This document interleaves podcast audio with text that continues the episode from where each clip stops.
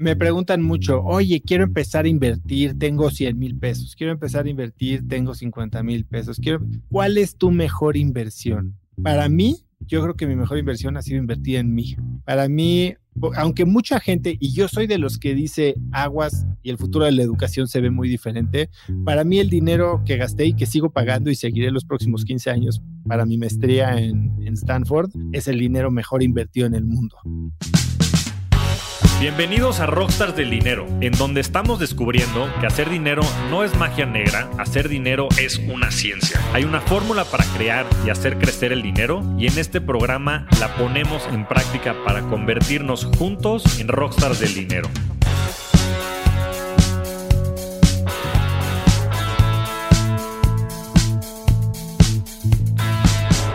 Oso Traba es un emprendedor apasionado por las nuevas tecnologías, los modelos de negocio innovadores y el impacto escalable. Tiene un MBA de Stanford y experiencia en análisis financiero, desarrollo comercial, capital de riesgo, nuevas empresas y mercados financieros. Es creador de Cracks Podcast y CEO de dos empresas. También es un prolífero comunicador y un referente del potencial humano en Latinoamérica. Todo esto además de ser un buen amigo en lo personal.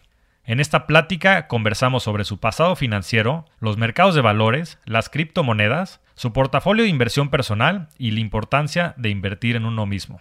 Espero disfruten la conversación con Oso. Bienvenido, Oso. Flaco, eh, un privilegio ser invitado a tu podcast. Me encanta lo que ha pasado en este año desde que te aventaste a generar contenido. Creo que te has hecho de una base de seguidores increíble y el valor que les aportas cada semana con el newsletter, todo lo que estás posteando en redes, eh, es, es, no se puede negar. Y bueno, me encanta que ahora estés metiéndote a, esta nueva ola de los medios con el podcast y estoy seguro que va a ser igual o más exitoso. Muchas, muchas gracias, querido Oso. La verdad es que sabes la admiración que te tengo y sabes también pues lo mucho que has inspirado esta nueva faceta, entonces es un verdadero, verdadero honor tenerte por acá y queremos en esta ocasión platicar de algo que tal vez la gente no conozca mucho de ti y platicar sobre todo de inversiones, que es algo en lo que tú y yo a través de los años que tenemos ya varios años de conocernos hemos platicado y que creo que poner esta conversación allá afuera va a ser algo muy muy especial para toda la audiencia y como tú bien lo dijiste desde la primera vez que platicamos, sobre todo disfrutarla, ¿no? Y, y en ese sentido, mi querido oso, me gustaría empezar para que la gente te conozca un poquito más en esta faceta financiera con algo que muchas veces has platicado de manera breve, pero es este pasado financiero que tú tienes. Que nos puedes platicar un poco ¿Cómo se dio este tema? ¿Cómo lo experimentaste tú? ¿Qué fue lo que estuviste haciendo? ¿Cuál era tu pasión cuando empezaste en este mundo financiero? Y también por qué en su momento decidiste salir. Bueno, es una pregunta bien interesante, Javier, porque yo toda mi vida quise ser banquero, quise ser banquero en Nueva York. Y tal vez no precisamente por las razones correctas, ¿no? Yo, ¿qué es lo que quería? Yo quería hacer lana. Yo quería tener lana. Yo venía de una familia que nos habían inculcado en que teníamos que subir la escalerita corporativa, no era una familia de empresarios ni de emprendedores. Y, yo veía que pues el camino a la lana, acuérdate que pues, esto es los 2000, vamos a decir, era irte a Nueva York, irte a trabajar en un banco y pues estaban todas las películas, ¿no? Eh, estaba Gordon Gecko y tú querías ser Gordon Gecko.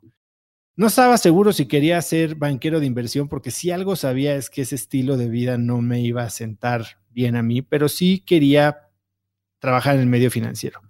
Y después de mi maestría, que hice una maestría en Stanford, bueno, durante la maestría conseguí un internship en Goldman Sachs en Nueva York, en Miami, en el área de banca privada, donde atendíamos a clientes latinoamericanos. Y cuando termino la maestría, me uno al banco UBS, que esto fue en 2008, en Nueva York, en el escritorio, que también atendía un portafolio de cerca de 400, 500 millones de dólares de high net worth individuals en Latinoamérica. Entonces viajábamos mucho a conocer a estos emprendedores, empresarios extraordinarios que tenían unas historias increíbles y que necesitaban que se manejara su dinero. Mi rol era manejar portafolios, administrar la comunicación con nuestros clientes, darles updates del mercado. Entonces era estar muy en contacto con lo que estaba pasando. Casualmente lo que estaba pasando en ese momento era la peor crisis financiera de las últimas décadas. Entonces fue un momento en el que varias cosas jugaron en mi contra que tal vez pudieron haber sido a mi favor si lo hubiera sabido ver de esa manera, pero acuérdate por qué estaba yo ahí. Yo no estaba ahí necesariamente por una pasión por las inversiones, yo estaba ahí para hacer lana. Y en ese momento parecía que todo era posible menos hacer lana, ¿no? Eh, periodicazos, la gente sacando su lana, todos los portafolios teniendo margin calls, y me di cuenta que a ver, recordemos que vengo yo de Stanford, donde te, igual que en HBS, igual en cualquier maestría, te lavan la cabeza para hacerte sentir todopoderoso, ¿no? Y que el mundo casi casi que no te merece y sales tú y afortunado aquel que tiene eh, tu consejo en su oído. Y la verdad es que, es que no es así, ¿no? O sea, hay chavitos que llevan ahí tres años haciendo internships y la verdad es que terminas haciendo la chamba a ellos, ¿no? Tú con tu MBA elegantísimo. Y el equipo particular en el que yo participaba era un equipo que estaba liderado por alguien muy de la vieja guardia, que claramente pues, quería cuidar el patrimonio y, su portafolio, ¿no? que era de lo que dependía su compensación para alguien que ya tenía, no sé, 60 años. Entonces me di cuenta que no era el lugar en el que yo quería estar. Si bien era muy emocionante, sentía que no tenía yo la libertad de participar en esa emoción. Como empleado de un banco, muchas veces tienes tu PA eh, monitoreado, tienes que pedir permisos para tradear, tienes que dar avisos a compliance, etcétera, etcétera. Y entonces para mí no era algo tan atractivo. Y cuando vi la oportunidad de salir, me salí. Eh, levanté la mano el día que hubo una liquidación gigantesca, me liquidaron muy bien y me regresé a México. Y, y regresé a México con la idea de seguir en el medio financiero y, todavía busqué trabajo en muchos fondos de capital privado, que eran muy pocos, ¿no? Estaba Southern Cross, estaba Advent, estaba Nexus en ese entonces.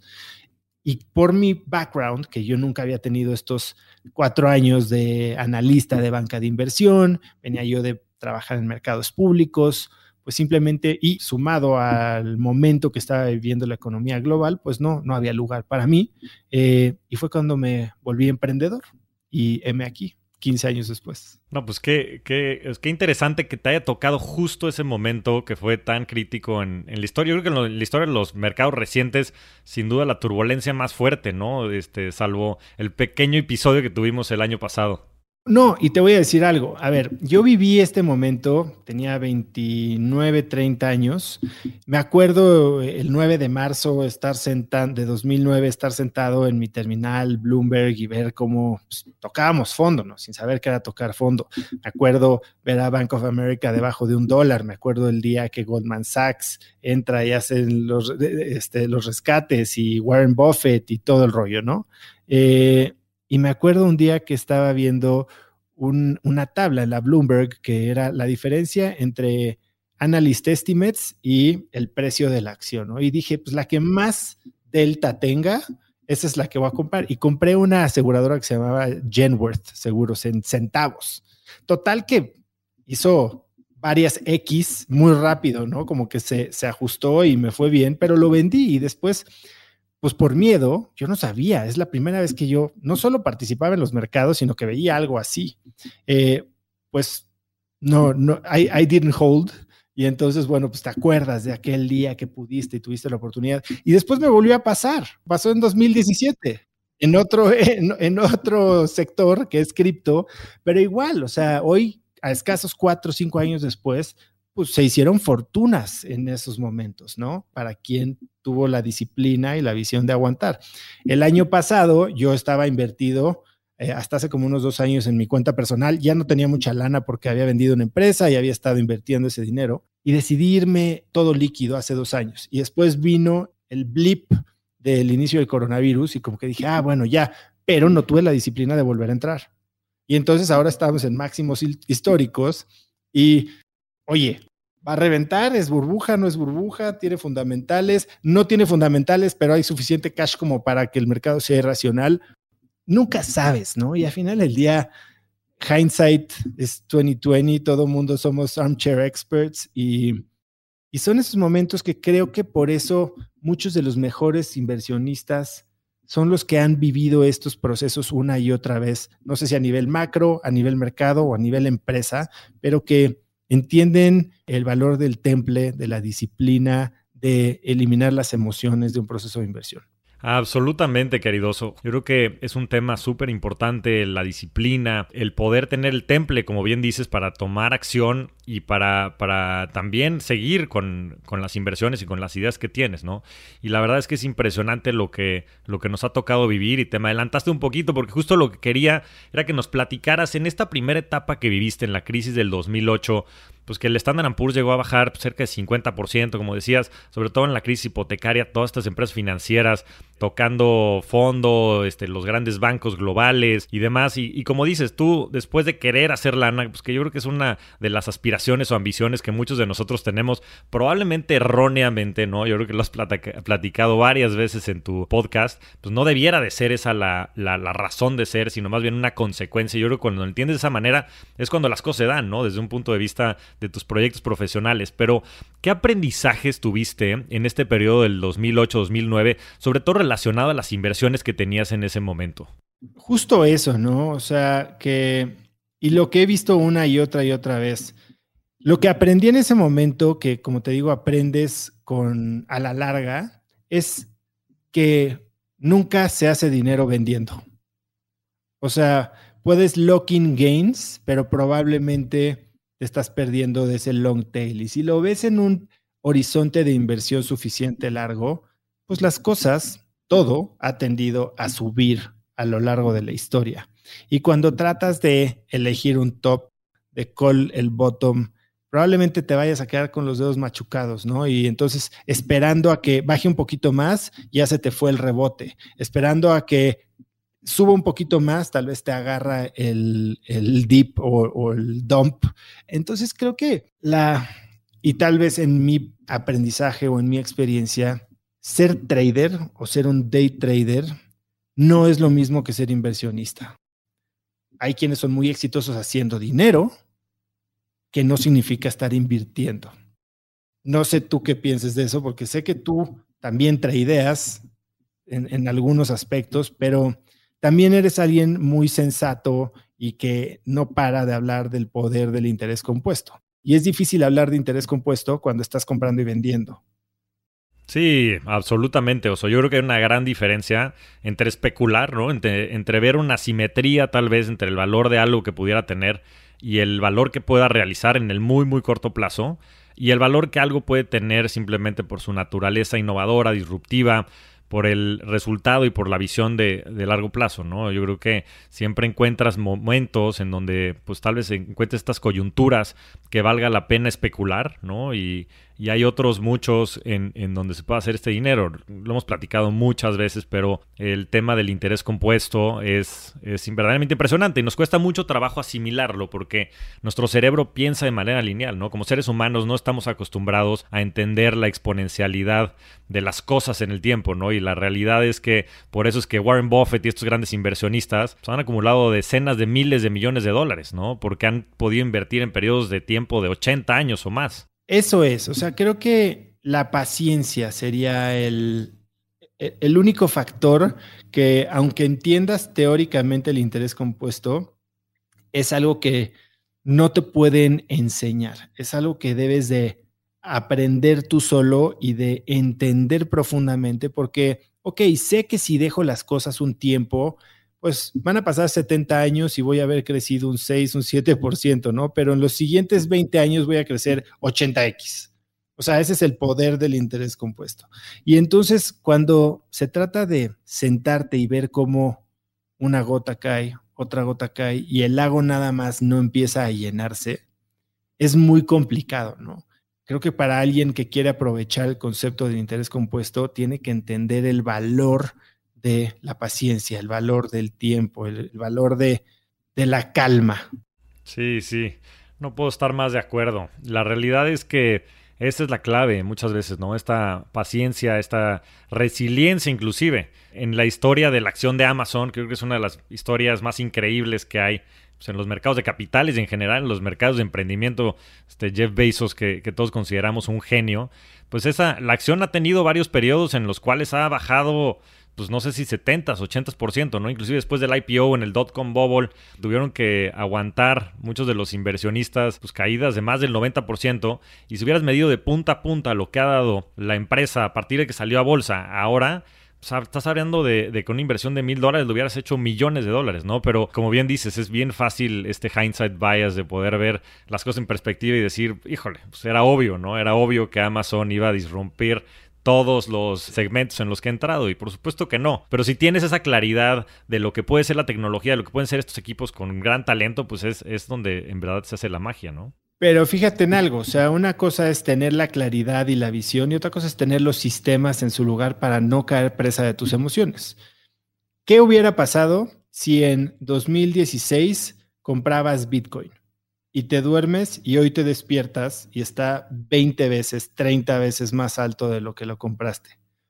Pero ¿qué hubiera pasado si hubieras estado, como muchos de nosotros, viendo el precio de Bitcoin 80 veces al día durante 2018?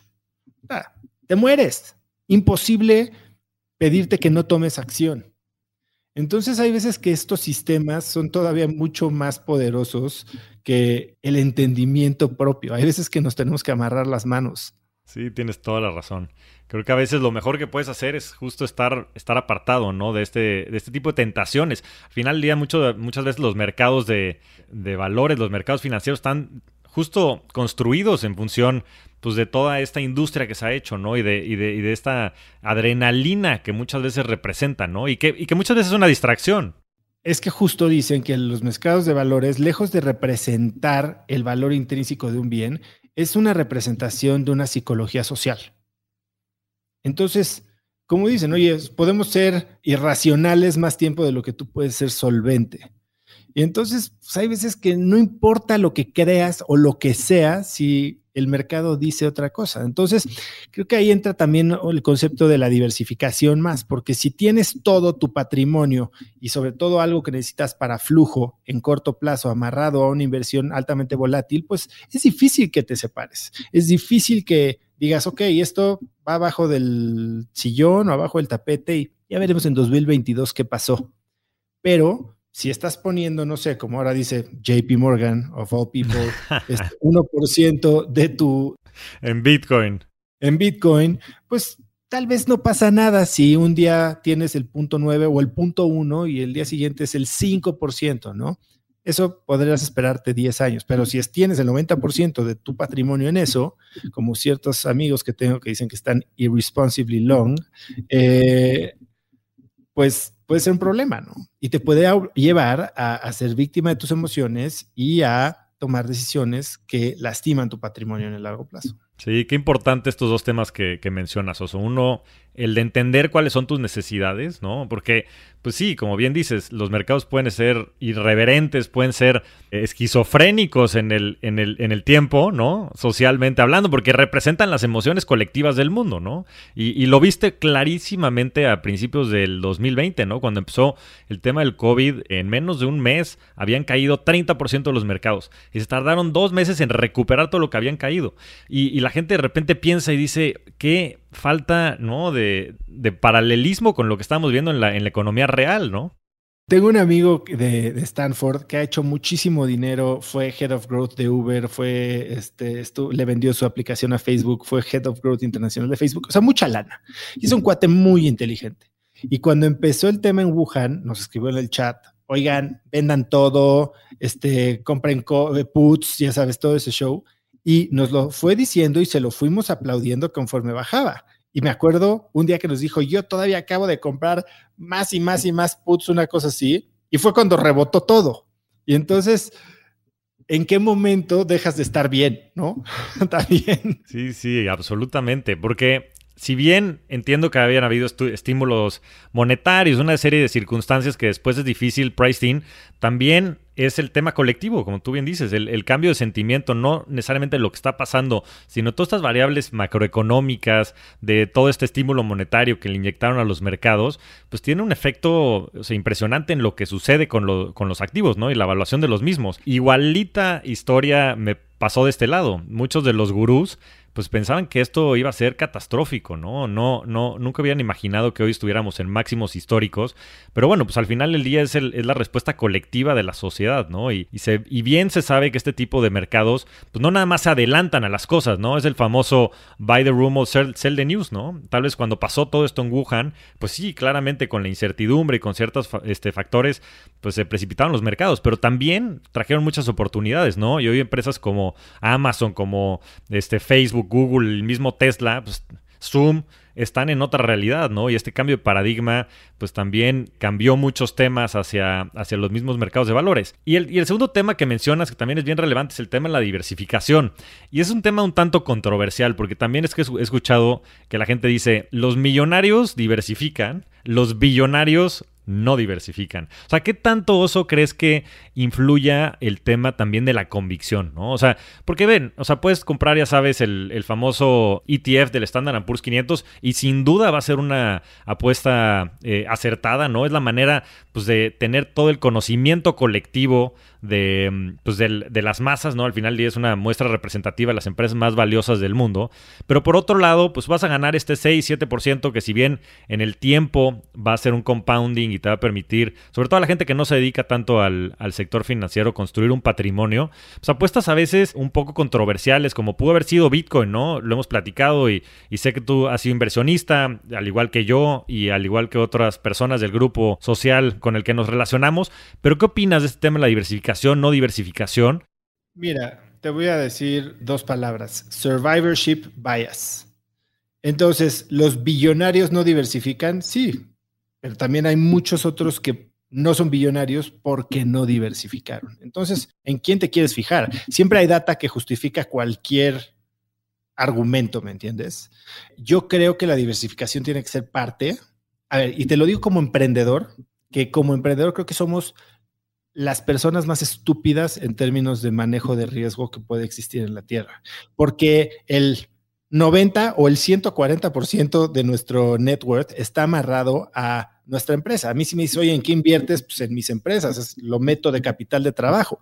Eso, sí, pues Jeff Bezos, claro, pues metió un poquito de lana y ahorita tiene, empieza de un trillón de dólares, ¿no? Pero yo creo que el tamaño de la apuesta a la que dejas correr cuenta, pero tampoco creo que es un blanco y negro. Yo no creo que, eh, no sé, Elon Musk esté 100, bueno, no sé, igual Elon Musk es un güey que quién sabe, pero esté 100% invertido en sus tres empresas, no sé. O sea, ya diversificó al grado de que está comprando Bitcoin con Tesla, ¿no?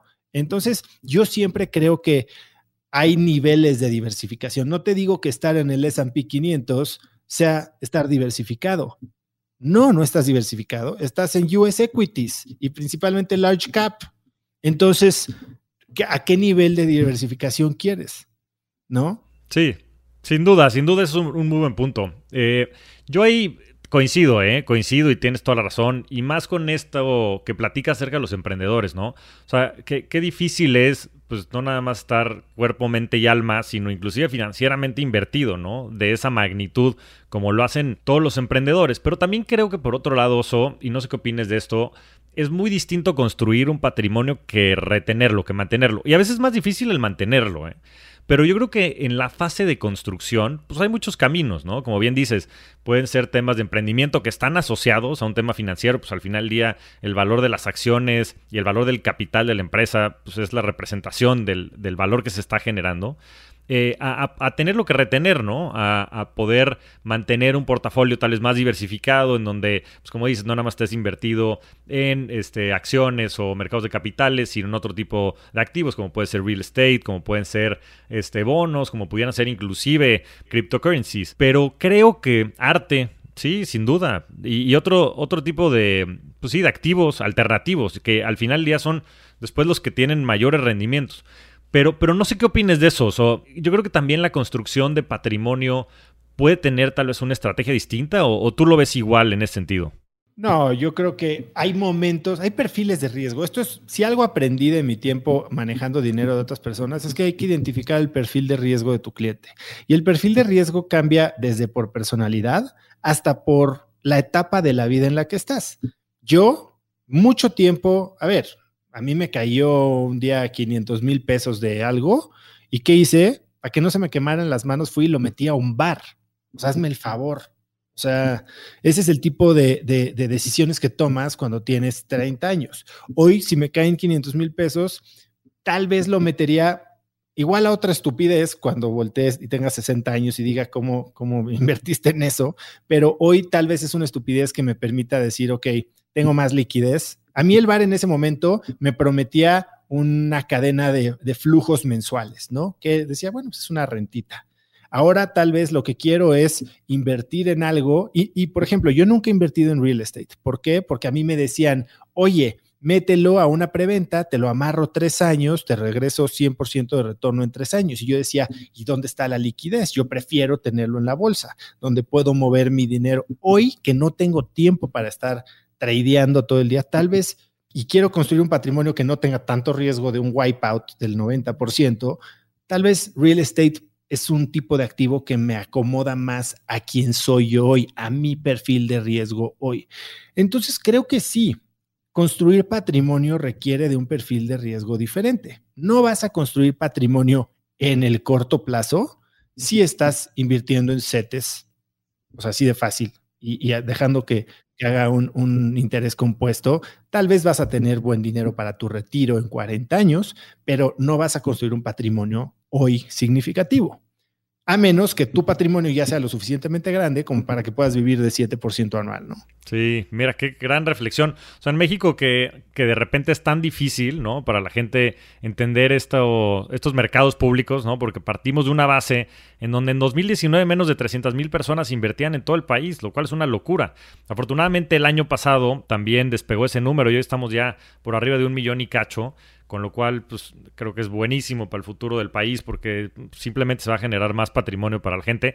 Pero del otro lado, la gente sí está acostumbrada a invertir en este tipo de bienes como, el, como es el real estate. Yo coincido contigo, a mí me cuesta mucho trabajo el hoy comprender eso y probablemente porque estemos en esta fase de construcción de, de patrimonio, ¿no? Y tal vez en otra fase, ¿no? Y teniendo pues, el producto de las rentas o otro pues, que generan este, un flujo efectivo, pudiéramos verlo de otra manera. Pero resulta que para muchos mexicanos es el tema justo de poder ver algo tangible, ¿no? A, ese nivel estamos en, México acostumbrados, yo no sé si sea por la desconfianza, también obviamente por la falta de, cultura financiera y otros muchos temas que creo son bien relevantes. Y creo que es buen momento para entrarle al, tema un poco más controversial, mi querido Oso. ¿Qué opinas de Bitcoin, de cripto en general y cuáles han sido tus inversiones en este espacio y si tienes? sí, sí tengo. No tengo mucho, pero, o sea, en términos de ahora que se ha apreciado, pues ya compone una parte un poquito más, más considerable de mi, de mi portafolio en general. O sea, yo mi, si hablas de net worth, yo tengo poca liquidez, tengo dos empresas y básicamente todo lo que valgo está amarrado en estas dos empresas, ya sea en su tesorería o en su estructura de capital pero eh, sí he invertido en Bitcoin y bueno, yo me metí en 2017 a todo este hype y empecé comprando Bitcoin, empecé comprando Ethereum y después me metí al rollo de las altcoins slash shitcoins y nos metimos a ICOs y compré, compré y compré y entre pues más subía todo, pues parecía que te querías meter a lo más arriesgado y después cuando cuando vino, yo iba como 3 o 4X arriba, ¿no? En general, solo en 2017, como nueve meses. Y me acuerdo, estábamos de vacaciones en Vallarta con mi esposa y le dije, oye, ¿te acuerdas? Le decíamos las moneditas, así se lo explicaba a mi esposa. ¿Te acuerdas las moneditas? Bueno, pues ya valen tanto. dijo, oso, sácalo todo ya. Le dije, no, hombre, esto va a valer millones. Y acto seguido a las semanas valía cientos, ¿sabes? Eh, y, y, lo que hice fue digo, teníamos desde las Lalas hasta Cardano y, pasábamos por todo, ¿no? Eh, afortunadamente yo hubo un par de compras que hice desde mi cuenta de Estados Unidos en Coinbase que después ya no pude sacar. Y literal fue lo único que me quedó de 2017, que eran Ether y, Bitcoin, porque todo lo demás que había comprado cuando se cayó, lo reuní, dije, ya la fregada todas estas shitcoins, lo reuní y dije, esta va a ser la buena, esta es la shitcoin que sí va a jalar. Y esa es una shitcoin que resultó ser un fraude, se fue a cero, era Dignity, que me jalé a varios del grupo también por ahí, y este, y ni modo, se fue a cero. Y perdí básicamente mi capital total. Hoy cinco años después o cuatro años después, de lo que metí inicialmente, creo que estoy como al, al, tablas un poquito. Entonces, básicamente perdió valor mi dinero en estos últimos cuatro años, pero como yo pienso las cosas, que no es nada más con inversión, yo creo que pagué una buena educación en inversiones, en criptomonedas y tuve acceso a un network de gente que admiro mucho gracias a, que estábamos hablando de estos temas, como tú, como Alan, como Daniel, este, bueno, Pablo, mucha, mucha gente que hoy admiro y, eh, y considero amigos. Entonces, bien gastados mis, mis dólares en esas criptos. Yo creo que muchos de esos proyectos que tuvieron su pop después del ICO y después se vinieron abajo como todo, muchos eran una basura, pero muchos otros, cuatro años después, hoy están demostrando que están entregando el producto para el que levantaron lana hace cuatro años. Entonces regresamos al punto de paciencia. Muchos se les fue y vender y ahora después perdimos el 90%, pero hoy tal vez ya están regresando a niveles donde estaban hace cuatro años. Y tal vez si esa tecnología tiene la adopción que, que los fundadores presumen o esperan o planean en sus white papers, pues pueden estar al borde de cambiar la fibra fundamental de, las finanzas a nivel global. Coincido, coincido. Y, nos tocó también navegar mucha de esta, de este sub y baja, de esta montaña rusa de la mano y platicarlo mucho. Y, y, la verdad es que creo que hay unas que tienen unas fundamentales muy, muy importantes, ¿no? Como puede ser Bitcoin, como puede ser Ethereum, que si bien pues tienen estos periodos de euforia y de crisis, pues van a terminar probablemente siendo muy disruptivos en, cada una de, sus funciones, ¿no? Bitcoin, pues más hacia el tema de una especie de store of value digital, ¿no? De poder reemplazarlo como puede ser el oro, otras divisas inclusive. Ethereum como, como una supercomputadora sobre la cual se pueden programar y tener este, lo que se conoce como el Web3, ¿no? Un, un nuevo Internet del valor sobre el cual se pueda desarrollar pues muchísimas aplicaciones, en fin, ¿no? Y creo que la analogía perfecta es que también en el dot-com bubble a veces nos olvidamos, pues pasó un poco lo mismo, ¿no? Si bien fue una especie de burbuja y se perdió mucho dinero después también en la bajada, se construyó toda esta infraestructura desde el punto de vista de tener,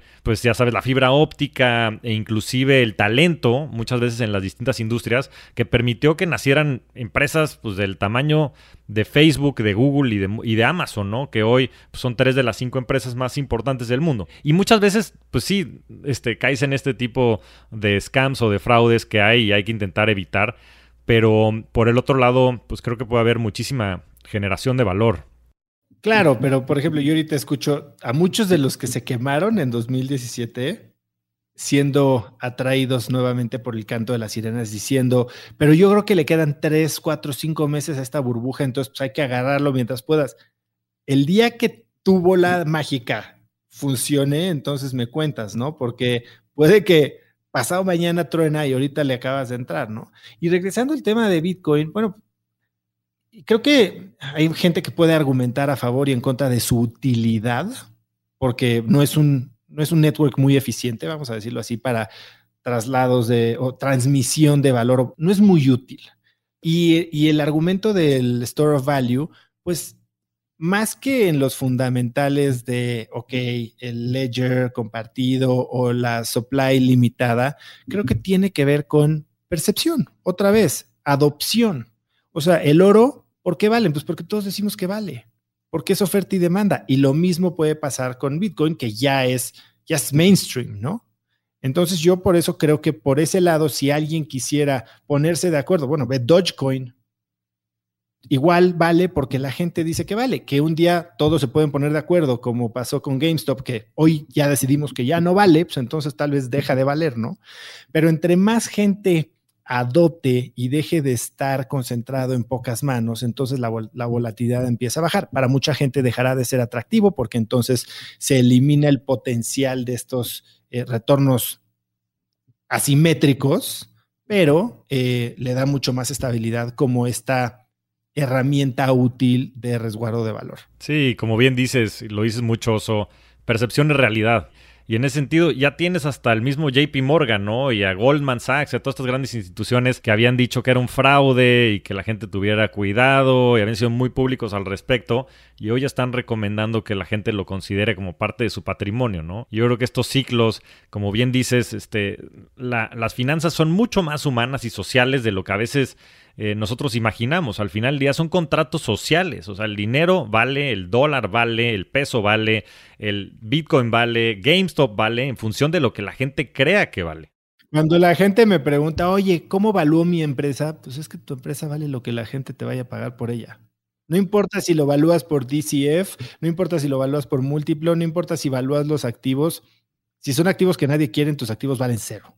Tienes toda la razón. Y más en, en, muchas de las etapas en las que te ha tocado participar a ti, ¿no? Con, con Instafit y con este, las distintas empresas con las que has participado. Pues cuando llega un inversionista, sobre todo a, nivel venture capital, lo que te dicen es cuánto crees que vale tu empresa, Oso, ¿no? Y ese es el famoso VC model, ¿no? Es pues, asignar una probabilidad a que Instafit llegue a tomar eh, la participación del mercado que es absolutamente gigante de, de personas en Latinoamérica, ¿no? Ahora, quería hablar un poquito de este tema de las redes sociales y cripto. Hace no mucho te platicaba de esta nueva red social o proyecto que se llama BitCloud. Es un proyecto bien, bien interesante, es un proyecto nuevo, en donde están mezclando esta parte de blockchain con cripto, con las redes sociales. Y lo que sucede es que hoy, pues grandes personalidades, como puede ser aquí nuestro querido Oso, pues tienen cientos de miles de seguidores ya en redes sociales, y eso pues sin duda le genera mucho valor a, empresas como Instagram, como Twitter, y para nosotros es un gran canal de comunicación, ¿no? La verdad es que nos ha venido a cambiar mucho el modelo de distribución y creo que ha sido muy, muy positivo para que creadores, comunicadores y nuevas personalidades crezcan, ¿no? En estas, en estas redes sociales. Pero muchas veces está disasociado del valor, ¿no? Si bien, pues podemos tener estrategias de, de monetización sobre estas redes sociales, pues el mismo Twitter e Instagram, pues lucran con, con la popularidad de Oso, ¿no? Y con la popularidad de Joe Rogan y de otras Tim Ferris y de otras personalidades dentro de ellas. Y, este proyecto de BitCloud te pagan a ti como creador de contenido y recibes un valor en función de que la gente consuma el contenido. Entonces yo de manera inteligente creo hoy le dije al buen oso que abriera su cuenta de BitCloud y rápidamente entré a comprar muchas de sus monedas para yo beneficiarme del futuro valor que, el oso genere. ¿Qué opinas de este tipo de modelos y, cuál es tu opinión al respecto de todo esto que puede estar pasando? Fíjate que eh, error mío, no he terminado el white paper y creo que, a ver, este modelo de tienes estos mercados de generación de valor, ¿no? Y tienes la plataforma que probablemente lucra como puede ser Facebook o Twitter. Y la realidad es que para que esto funcione, tiene que haber una tercera pata, ¿no? La que genera en realidad el, el valor. O sea, a ver, ok, si tú compras un stake en lo que yo genere de valor futuro, porque la gente consuma mi contenido, la realidad es que tiene que haber un inflow de dinero, fiat, si lo quieres llamar, o de cualquier tipo de moneda que, tenga valor, porque si no, pues es sacar dinero de las nubes. O sea, lo hablamos y lo vimos con Tatatú, estaba lo que quería hacer cultura colectiva con Teger, eh, que creo que por ahí siguen. O sea, estos modelos en los que tú creas contenido y te pagan a veces hasta por consumir el contenido, pero tiene que haber alguien que sea un, tercero, un, outsider que quiera entonces participar de esta comunidad que se está generando, tanto de generadores de contenido como consumidores de contenido, que sería el advertiser. Entonces, si me dices que BitCloud no tiene un, un sistema de, de generación de ads o de comercialización de esta audiencia, entonces no entiendo yo de dónde voy a generar ese dinero del que tú vas a participar. Y esa es creo que la parte más retadora, ¿no? O sea, sí está muy sexy generar este marketplace de consumidores y de creadores y tiene que llegar a ser tan grande como para que alguien quiera pagar por estar presente, ¿no? O sea, meterse a través de, billetazos. Y esos billetazos, bueno, se repartirán entre el generador de contenido y el consumidor en, algunos casos, a veces solo el generador y los participantes, en los stakeholders de ese generador. ¿no? Entonces, eh, yo, por ejemplo, a mí no me queda claro como, como generador de contenido, tú ya me compraste a mí y creo que compraste, no sé, unos 150 dólares de Oso Coins, que no sé ni siquiera dónde están, ni para qué sirven, ni nada. O sea, no me he metido a eso, ¿no? Y hoy, yo qué valor gané de eso, pues todavía no me queda muy claro, ¿no? Tal vez por falta de educación. Creo que eventualmente no sé si a través de un network como esto, pero sí, y ahora con todo el auge de los NFTs, sí puede haber una manera de tokenizar o de, generar un, securitization del talento, ¿no? Que es lo que hacen desde hace muchos años los jugadores de póker, que they stake you. Entonces te, te voy a financiar tus primeros 10 torneos, te voy a dar 50 mil dólares para que dejes de vivir en el sótano de tu mamá y ahora vas a jugar, pero yo soy dueño de tus future earnings. Y eso creo que a través de cripto se puede volver no solo más comercial y llegar más grande y puede ser mucho más público, como lo hizo con inversiones eh, Angelist, un poquito a través de los sindicatos, pero también se puede hacer mucho más controlable. Y habrá gente como una Taylor Swift que diga, oye, pues yo quiero vender un 10% de mis future earnings que, pasen por la plataforma y entonces yo me voy a encargar de que todo quien quiera hacer negocio conmigo pague a través de la plataforma para que esté en un smart contract y tú, Javi, sepas perfecto que pues, te debo un 10% de lo que yo gané este año.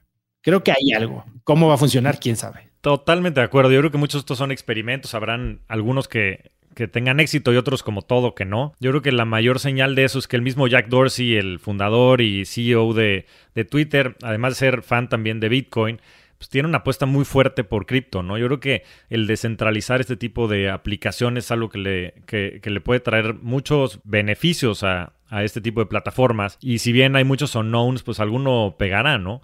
Dentro del modelo de BitCloud, el 10% de la generación, ¿no? Del valor que se genera de estos coins va para el creador, ¿no? Y tú puedes poner ahí los distintos niveles, ¿no? Al final del día terminan siendo estos especie de NFTs en los cuales pues, se, piensa materializar el valor. Me gustó mucho tu analogía pues, de lo que sucede en póker, ¿no? El, el, que te patrocinen, ¿no? Y este no es un tema nuevo, ¿no? Desde los Medicis está hace cientos de años patrocinan también a los mismos artistas, ¿no? Yo creo que simplemente es encontrar. A, los Cristóbal Colón. O sea, los reyes de España te pagan el viaje y a mí me toca el 90% de tu, de, tu botín. Es, esa fue el, inicio del venture capital, ¿no? El, este, los reyes con, con este tipo de expediciones. Y es simplemente cambiar el vehículo, ¿no? y yo sí creo que el poderle asignar valor y poder generar esta economía de mercado en temas más allá de las acciones y de lo que de lo consideramos financiero, va a ser una revolución impresionante, ¿no? Yo creo que los blockchains y cripto en general habilitan mucho, mucho de esto. Pero quería entrar a, un tema que, que, me interesa mucho saber, Oso, y no nada más a mí, me parece que a toda la audiencia. Y como decía el buen Nassim Taleb, no me digas lo que piensas, dime lo que tienes en tu portafolio de inversión. Queridoso, me gustaría que nos pudieras platicar, sabemos que, eres, que eres emprendedor y sabemos que, que, has trabajado mucho tiempo por ello y seguramente será una parte importante de tu portafolio de inversión, pero que nos pudieras platicar de manera muy general en porcentajes ¿Cómo se ve tu portafolio de inversión desde un punto de vista de los tipos de activos, ¿no? Este, tal vez lo que tengas en, en acciones de, empresas privadas, que lo que pudiera ser Instafit o, o, o, algunas otras, porque sé que también participas en varios consejos de inversión y sé que estás muy cercano a personas del tema. Real estate, que por allá nos comentaste que tal vez no es un activo que tengas, acciones, este, cripto. ¿Cómo se ve porcentualmente tu portafolio de inversión? Difícil entender porcentualmente, porque creo que si lo ves así porcentualmente, debe estar al 90% en empresas privadas. O sea, entre mi, participación de Instafit, lo que tengo de Cracks Education, eh, las inversiones que tengo en algunas startups y si quieres llamar startups a los bares y restaurantes que todavía tengo de,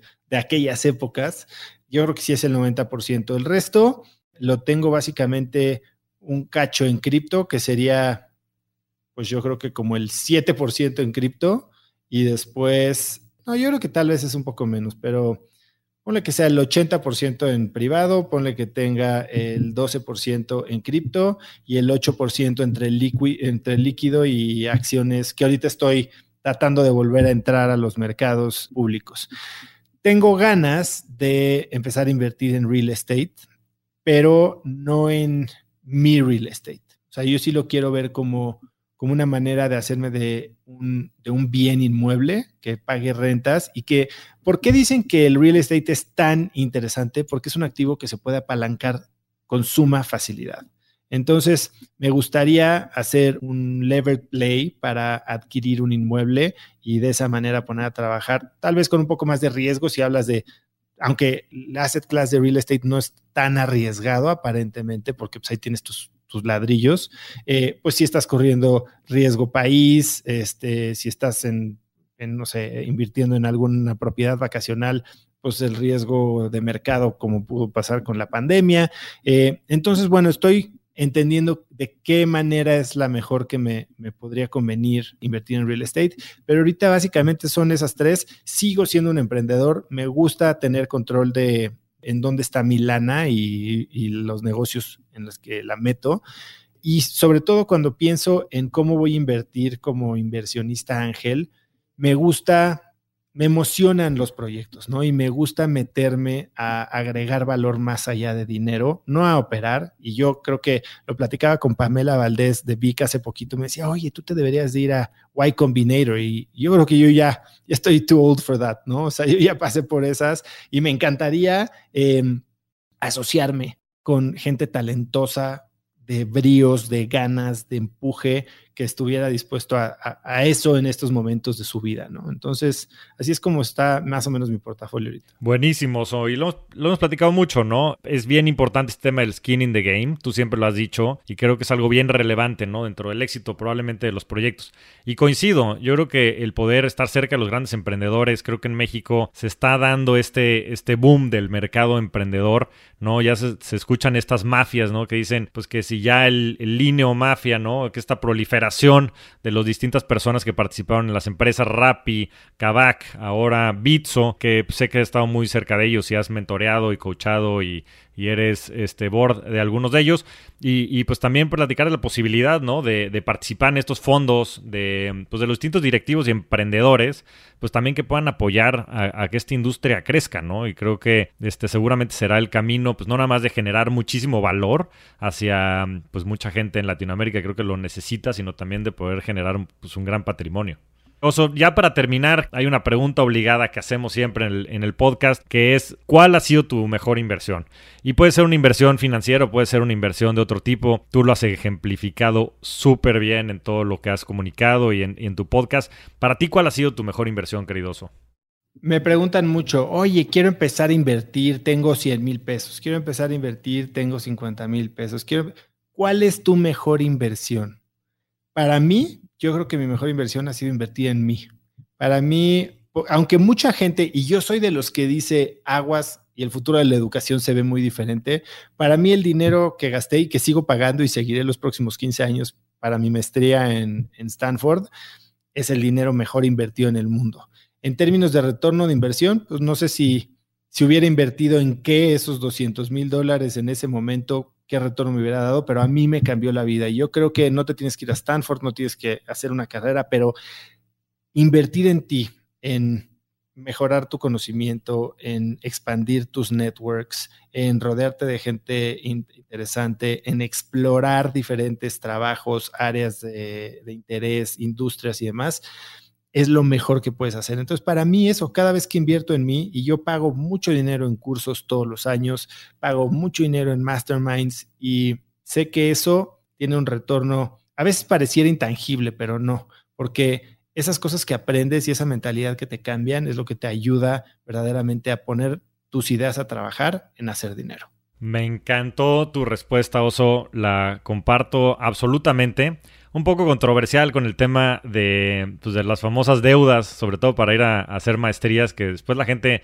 piensa que están sobrevaloradas. Yo coincido contigo, yo la gente con la que tengo alrededor, ¿no? Este, Pablo, tú, siempre me han dicho que la maestría ha sido de sus mejores inversiones, mucho más allá de lo que pueda hacer desde un punto de vista de retorno sobre inversión, sobre todo de la experiencia, el crecimiento y, bueno, pues cómo, cómo, lo has manejado tú a través del tiempo es creo que un ejemplo muy, muy correcto de eso. Sabes que se te admira muchísimo, querido oso. Te agradezco por todo el tiempo Creo que la gente va a disfrutar muchísimo de este episodio, al igual que yo lo hice. Eres un verdadero rockstar del dinero, de las inversiones. y sobre todo, querido oso de la vida. Te mando un fuerte abrazo, mi oso. Flaco, gracias por la invitación, lo disfruté mucho y, me encanta, me encanta hablar de esto y ya, ya son pocos los foros en los que me meto estos temas, así que gracias por la invitación.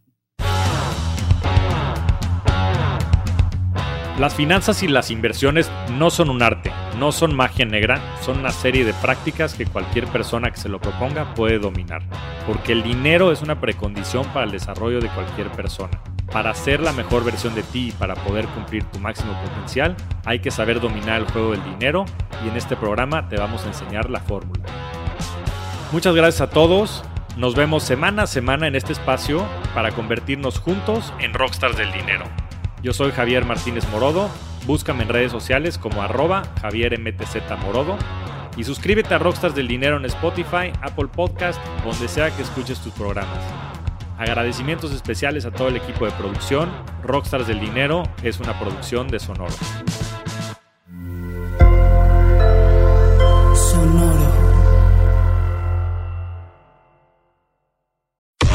Cuéntame de economía. Nueva temporada. nuevas voces. Cuéntame de economía. podcast que hará tu vida financiera más sencilla. Sencilla. Si tú eres de los que no sabe cómo ahorrar, qué subió de precio y por qué, cómo sacar un crédito o cómo entender el Temec, Cuéntame de economía es para ti. Aquí te lo contamos sencillo y a la carta. Cuéntame de economía. Para que la economía y el dinero no te hagan sufrir. Un episodio nuevo cada lunes en todas las plataformas de podcast y el canal de YouTube de Expansión.